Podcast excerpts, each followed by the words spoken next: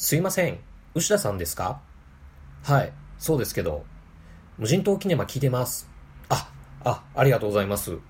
という感じで、年末僕モテイベントの時に声をかけてくださった方と、一言二言お話しした別れ際に、ぜひ、牛田さんに見てほしい映画があるんですけど、ということでご紹介いただいた作品。2017年最初に無人島キネマで紹介するのは、スタートライン。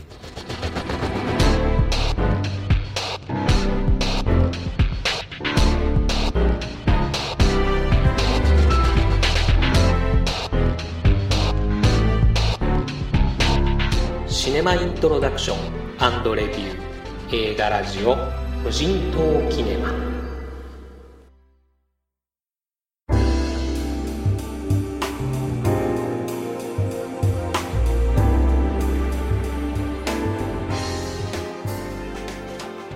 新年明けましておめでとうございます。ドントブリーズに乗り遅れて見に行くタイミングがつかめなくってちょっとこのままになってしまいそうな映画ポッドキャスト界のふなっしー牛田智之です。最近ふなっしー見ないっすよね。もう稼ぐだけ稼いで第二の人生をゆったり暮らしてるのかななんて思ったりしないこともないですけれども、まあ、あの、明けましてという時期も過ぎちゃいましてですね、年末ちょっとのんびりしてた分仕事がバタバタ反動でし始めてきましたけれどもそんな中見に行きましたのが今村綾子監督のドキュメンタリー作品の「スタートライン」ですね。えー、おそらくこの監督名とタイトル名を初めて耳にされる方も多いかと思うんですけれどもそういう僕も冒頭のところでお話ししましたようにご紹介いただくまでは全く知らない監督と作品でした。というわけで、サクッと概要をまとめておきましょう。今村綾子監督は1979年生まれ、名古屋市出身の女性の方ですね。生まれつき耳が聞こえない方ということで、お母様が妊娠中にした病気の影響でっていうことなんですけれども、補聴器をつけるとぼんやり音は聞こえるんだけれども人が何を話しているかはわからないで、えー、筆談と唇の動きを読むっていうことで日常生活をしているという感じなんですね。大学卒業後には映像制作の会社を起こしてドキュメンタリー作品をいくつか作ってらっしゃるという人です。で、えー、そのお母様が亡くなられましてですね、続いておじい様も亡くなられたということが最近あって、まあ、かなり落ち込んだというと、まあ、ちょっとありきたりな言い方になってしまうんですけれども人間として閉じこもってしまいそうになったっていうことがあったみたいなんですね。でこのままではいかんということで前向きに生きていかなければということでですね自転車で日本を縦断する旅に出ようと。その姿をドキュメンタリー映画にしようっていう決意をされたっていうことなんですね。さあ、耳の不自由な自分は無事沖縄から北海道の最北端の宗谷岬まで無事たどり着くことができるのかというテーマのドキュメンタリー作品だったら、まあ、それはそれでシンプルではあるんですけれども、ありきたりと言っちゃありきたりな感じのものになってたかもしれません。でも、このスタートラインという映画の目的がですね、えー、あくまで日本列島を自転車で縦断するっていうことに重きがあるのではなくて、えー、その旅の途中で出会う人たちと、この耳の不自由な今村綾子という人間の、その一人間のコミュニケーションが目的っていうことなんですね。実は僕、牛田もですね、中学生の頃に突発性難聴っていう病気をやりまして、で、今でも左耳の聴力が普通の人の3分の1くらいしかないんですけれども、まあ、右耳の聴力は普通なので、両方合わせると普通の人の3分の2くらいの聴力があるので、特に日常生活に困ることはないんですけれども、それでも大人数で話をするときとか、特に飲み会の居酒屋とかでガヤガヤ騒がしい場所とかで、その、相手の言ってることを聞くべき音だけ聞き分けるっていうのが必要になったりするときは結構しんどかったりします。で、例えば僕に話してくれた内容がいまいち聞こえてなくて分かってなかったとしても聞こえたふりして適当な相づち打っちゃうことがあったりでそういうことが面倒くさくなっちゃってあんまり興味のない話題だろうなと思った時は積極的にその話に入っていこうとしなくなっちゃったりするっていうことが多々あったりするんですね。なのでちょっとその耳が不自由とまではいかないんですけれどもそういうところが壁になってるっていうような話は割と共感はしやすい立場ではあるんですけれどもただそれと比べてこの今村綾子監督はそのコミュニケーションという部分においてはまあ、僕の3倍しんどいっていうことになるわけですからその旅の先々で出会う人たちとのコミュニケーションを成立させていこう。それをその映像に収めていこうっていうテーマは自転車で日本を縦断するっていうフィジカルな課題よりも結構なチャレンジだったんじゃないかなと思います。まあそんなこんなで今村綾子という人物の良き理解者であり、自転車屋さんのスタッフでもある堀田さんという方が、えー、伴走者、一緒に走る人っていうことで、えー、その方と一緒に沖縄をスタートしていくんですけれどもね、この映画はですね、空とか海とか青い色のものが青い映画だなっていうふうに思いました。まあ、あのデジタルカメラで撮った映像なので原色がビビッドに発色するんだろうなっていう風なんだと思うんですけれどもその抜けた感じにする青色っていうのが、まあ、開放感が感じられていいなっていう風に思いました。自分もこうどっかに行きたくなるようなそんな青色でしたね。はい。そんな開放的な映像とは裏腹にですね旅の内容としては初っ端から結構ガンガン叱られてます。今村監督。あのハンドサインはちゃんと出さないとマジで事故死につながるよとか自分で決めた約束事はちゃんと守らなきゃいけないよとかコミュニケーションがテーマの映画なのになんで全然自分から話しかけてないのとかまあそういうふうにいろいろ叱られるんですけれどもまあ、敏感な人だったら結構いたたまれなくなっちゃうようなあそういう叱られっぷりでした。この伴走者の堀田さんという方ですね。もう本当にあの一般の方なんですけれどもすげえ人格者っていうような感じでその方のお話とか言葉の一つ一つを聞いていくだけでも映画として面白いなっていうふうに思ったりしました。でそんな旅の前半のある夜の出来事なんですけれどもある居酒屋さんで地元のおじさんと堀田さんがなんか専門的な話で盛り上がってるっていう場面があるんですね。で今村監督はいつものことながらなかなか会話に入っていけなくてこうカメラを回すことしかできなくなってる。でも堀田さんは構わず話し続けてる。でとうとう今村監督が疎外感に耐えきれなくなっちゃって爆発しちゃうっていうような場面が出てくるんですね。お店の外に出て今村監督はギャン泣きしながら堀田さんに訴えてるんですけれども何を話してたかっていうと耳が不自由なことも含めて私のことを一番知ってるのは堀田さんじゃないかと。そんな私のことを知っている人なのにその堀田さんが私をほったらかしにして話に興じてるっていうのはひどいよっていうような、まあ、そういう話だったんですけれども。でも堀田さんはいやいや話の内容が、まあ、専門的な話題だったので今村監督がその耳が不自由とかじゃなくてもあの話には入ってこれなかったよとか、まあ、そういうふうに説明をするんですけれどもでももう言い出したら今村監督が止まらなくなっちゃってでついに私に謝ってくださいよとかそういうことを言っちゃうわけなんですね。で見ている僕としてはいやいやいやいやいやいやここで謝ってくださいはおかしいだろうと。それは明らかに今村監督間違ってるでしょうと心の中で突っ込むんですけれども、でも僕はこの場面で泣いちゃってたんですね。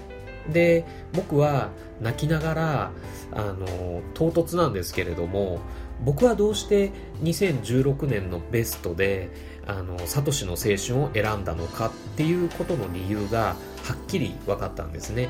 つまりこういうことです。今、直面していることにその人自身は気づいてないかもしれないがそれはすごい幸せなことなのだお前よかったな本当によかったなと思える瞬間がその映画に映ってると僕は泣いてしまうのだということなんですね。例えば、サトシの青春で言えば、ただ村山聡と羽生善治が2人で飲みに行く場面。自分の命は尽きようとしてるし、なんてことない会話しかできない。でも、自分が目標とする最強のライバルとしんみり酒を組み交わすとか、普通に生きててそんなことってなかなかないわけで、サトシ、お前よかったなっていうことで、まあ、泣いてしまったわけなんですね。で、あと以前、長い言い訳についてこの無人島でお話ししたのも心の底から本気で思ってるわけじゃないんだけど言わなきゃやってられないっていうことをその登場人物のみんなが言えてよかったなっていうことに感動したっていうようなお話もしたと思うんですけれどもそんなことも思い出したりしてました。で今村監督がこの時堀田さんに投げつけた言葉っていうのは明らかに間違ってるっていうかまあ甘えなんですけどそんな間違ってる自分を本気でぶつけることができる人がいるっていうのはその耳が聞こえる聞こえないっていうのは別問題としてもなかなかに幸せなことだと思うんですね。今村監督お前、そういう人がいてくれて、そういう言葉を言うことができて、幸せだよな、よかったなっていう感じで僕は泣いてしまいました。その後も視点抜刀ありながら話は続いていくんですけれども、ロードムービーとして鑑賞しても面白かったです。あの、あくまでドキュメンタリーなので、あっと驚く展開とか、感動的なクライマックスとか、そういうのはまあ、あの、ないかもしれないんですけれども、多分編集がすごくいいんじゃないかなと思うんですが、一本の映画、劇映画として見ても、まあまあ面白かった映画だと思います。旅の中盤だったか後半だったかで、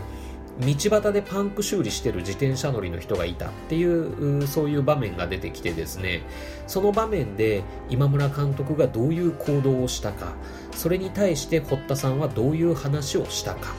っていうところなんですがそこが見どころというかあポイントになってくるかと思います。これは耳が聞こえる聞こえないとか自転車に乗る乗らないとかあそういうのに関係がないよという人にとっても結構普遍的に響くエピソードだったんじゃないかなと思います。というわけですげえ良かったです。ぜひたくさんの人に見てもらいたいですし、あの、紹介してくれた方に本当に感謝です。僕にとってこのスタートラインという映画との出会いが、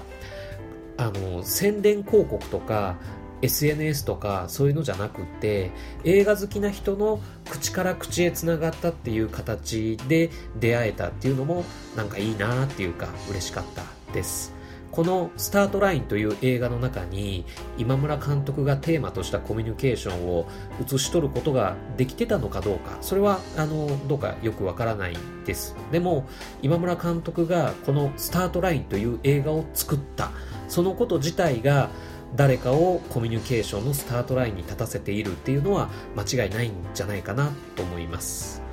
この映画の終盤にですねその今村監督と堀田さんの2人が、えー、ある人物と出会うんですがその出会いが描かれてるんですけれどもこれドキュメンタリー作品としてはちょっとできすぎなんじゃないかなっていう印象を持たれる人ももしかしたらいるかもしれません。でもこれですねあの僕が今まで40数年生きてきた実感からお話ししますと人が意思を持って何かをやろうとするときそれを助けてくれる人とか自分にとって必要な人って結構出会うべきして出会うっていう風に世の中できてるんだなって感じることが結構いくつかあったんですね。これはオカルト的な話でも引き寄せのなんとかっていう話でもないとは思うんですけれども実感としてそんなことを思ってそれがあ映し出されてるなっていう映画でした。またその辺の話は別の機会に改めてできればいいかなと思います。いい映画でした。無人島キネマ2017年最初の上陸です。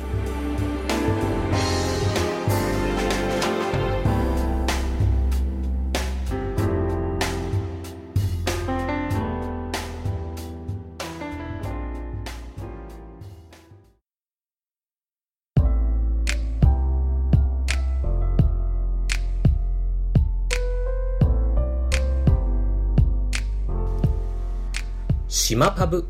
のコーナー。今回は2016年と2017年と私というお話、あるいは映画ラジオ無人島キネマ存続の危機というお話をしてみたいなと思います。っていうかまあ、この年末年始、こんなことがあったり、こんなことを考えたりしましたよっていうお話なんですけど、年末といえばですね、12月17日に開催された僕もて大忘年会というイベントを軸にして東京に行ってきたんですけど、お聞きいただいている方にはご存知かと思うんですが、その僕もてポッドキャストのメイン MC である上鈴木白秋さんにこの番組にゲストとして出ていただきましてですね、で、それは白秋さんが個人的に時間を作ってくれて撮らせてもらったっていうことではなくって主催の入江監督とか大川編集長を通して正式に取材依頼をさせてもらった上でそれに対してきちんと対応してもらったっていうことだったんですね。なのでリスナー投稿の延長みたいな感じで始まった側面もあるこの無人島キネマがですね一つのメディアとして認識してもらってご対応いただいたっていうことが正直相当嬉しかったです。はい。ありがとうございました。で、あのまあ、そのイベントのさなかですね、今回の冒頭でもお話ししましたように、無人島キネマ聞いてますよというような方から何人かお声をかけていただいたりとか、あ、本当にあの映画ポッドキャストやり始めてよかったなっていうふうに思ったりしました。はい。あと、ちょっと前後するんですが、映画の話をしているのに必ず脱線して違う話になるポッドキャスト、通称脱線ムービーのお二人とですね、えー、2回目のゲスト会を取らせていただいたんですが、その中で、霧島部活やめるっていうような話をさせてもらったんですね。で、あれですね、僕、一映画語りファンとして、すごい面白かったんです。はい。無人島の配信エピソードの中で一番たくさんの人に聞いてもらったのは前回ランキングで発表しました通りシン・ゴジラの回ではあるんですけれども僕個人が一リスナーとしてのベスト回だなって思うのはこの霧島の回なんですね。映画の話をこう人とすることの楽しさとか面白さとか話をすることそのものの意味みたいなものがそのミラクルも含めてギュッと入ったそういうエピソードが撮れたなっていうふうに思ったりしました。はい。でその東京から戻りまして大晦日なんですけれどもその僕もてでお友達になった方々とツイッター上でですねお絵かきしりとりっていうお遊びがあったんですけれども、それに参加して、これがバカバカしくもとても楽しかったっていう思い出ができました。本当にそういうのももろもろ含めて、2016年はっていうか、まあ2016年もになるんですけど、映画が好きで本当に良かったなっていうふうに思いながらあ締めくくることができました。そして年明け2017年ですね。えー、先日ちょっとブログ版の方でも書かせていただいたんですけれども、神戸発ポッドキャストシネマクティフさんが主催されてるマンスリーシネマトークっていうですね、映画を話す会に参加させてもらったんですけれども、そこで仲良くなった方たちがですね、名古屋に来てくれまして、で、えー、まあ、ひつまぶしだとか、手羽先だとか、小倉トーストだとか、そういう名古屋グルメの旅のツアーコンダクターみたいな感じで、えー、勤めさせていただいたんですけれども、で、その過程で、大須商店街をご案内したんですね。で、その中にある、あるおもちゃ屋さんというか、フィギュアショップがあって、で、そこでスターウォーズグッズのセールをやってたんですね。まあ、ローグワン公開のタイミングで、フォースの覚醒のグッズを、まあ、あの、安く売るみたいな感じだったと思うんですけれども、その神戸の皆さんが異様に食いついてて、あ、これ安い、これ買おう、あ、これもうどうしようかな、みたいなことを、こう、店先でかなり高いテンションで、えー、ああだこうだやってるわけなんですね。で、その姿を眺めながら、僕、ふと、あ、俺、映画を通して友達できたじゃんっていうことに気がついてしまったんですね。映画を見て感動してもその話をする相手が身近にいない。誰かと映画を語る場が欲しいという。まあそういう無人島を始めた動機のかなり大きいやつの一つがもう実現しちゃったんだなっていうことをふと感じてしまったんですね。そういうようなことが年始にありました。この話を聞いてなんだよ自慢かよと思われた方ははい自慢だと思って憧れてほしいなと思うんです。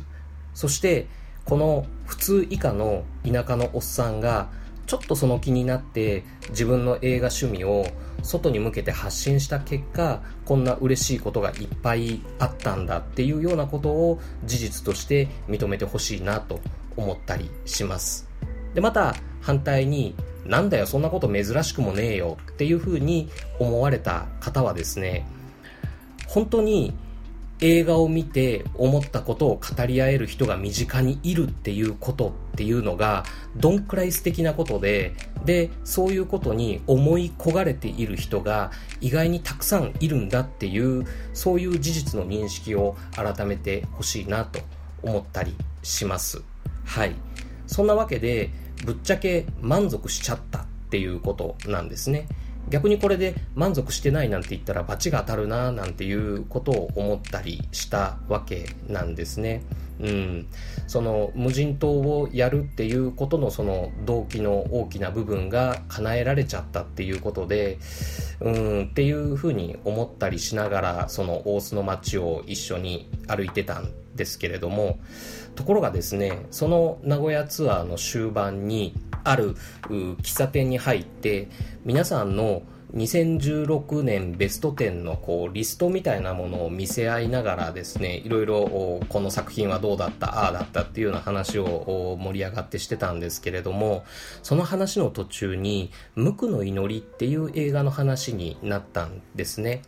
まあ間違いなく牛田苦手系のエグそうなやつなんですけどでもその話のところでそんな牛田さんが無垢の祈りを見てどんな話をするのか聞いてみたいっていうふうに言われたんですね。燃えるじゃないですか。燃えちゃうじゃないですか。あの無人島キネマをやってる牛田さんとしてははっきり言って見に行きたくない映画ですよ。無垢の祈り怖そうですもん。でも一無人島リスナーの僕としては確かにああいう映画を牛田がどう語るのかっていうのは聞いてみたい気がするなというふうにそう思った時まだまだ無人島キネマでやりたいことって出てきそうだなっていうふうに思いました。そして、えー、その神戸の方をお見送りして、その翌日の1月9日の日、今回ご紹介した映画スタートラインを見に行ってきたわけなんですけれども、この映画自体の内容もさることながら、先ほどお話ししたようにこの映画との出会い方も嬉しかった。僕にこの映画を教えてくれた方にお礼が直接言えるかどうかっていうのはわからないんですけれどもでもこの僕の話を聞いてくれた方があスタートラインを見てで元気になる勇気をもらったっていうことがあったらそれを恩返しにさせてほしいなと思います。はい。というわけで映画ラジオ無人島キネマはもうしばらく続くことになりそうです。そんな2016年と2017年の年末年始でした。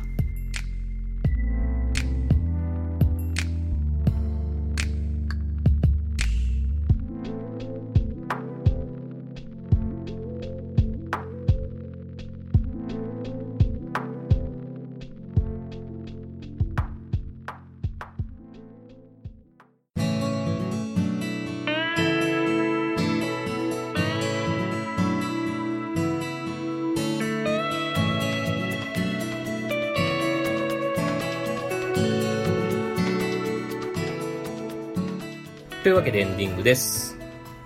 気が重いです。無垢の祈り、どうなるんでしょうね。いつ見に行こうかな、今週末、来週になっちゃうかなというとこなんですけど、まあ、何しろ次回の無人島キネマは、無垢の祈りの話をすることになります。上陸してもしなくてもですね、ていうかもう上陸が決まってる映画を紹介するっていうコンセプトじゃなくて、まあ、僕が見た映画の話語りたい映画の話をしてその話した最後にその作品が上陸かどうかを決めるっていうようなやり方でやってってもいいのかななんて思ったりしています。はい。まあ見に行くからには腹をくくってちゃんと見てちゃんとお話をしたいと思います。ただ気は重いです。はい最近見た映画の話。最近見た映画の話ですね。あの、年が明けてから結構コツコツブログ版の方に書いてってます。2016年は、あの、映画を見た後に、ツイッターに3つ4つつぶやきをして、で、えー、このエンディングゾーンでお話っていう風にしてましたけれども、でもまあいろいろ考えて、その自分の記録振り返りツールっていうんでしょうかね、えー、そういう観点からすると、やっぱりブログっていう形式が一番便利でいいな、ちゃんと見返す記録になるなっていうことで、えー、今年はブログ版に力を入れていきたいなと思っております。バイオハザード・ザ・ファイナル、それから、えー、ルキノビスコンティ生誕110周年記念、郵便配達は2度ベルを鳴らす。デジタル修復版、について、えー、あと、泣く男らへんについてはもう掲載済みという感じですね。あと、ブルージャスミンと、福福層の福ちゃんというのを見ましたので、えー、これ近いうちにブログ記事にしてアップする予定にしております。よかったらブログ版の方も読んでみてくださいね。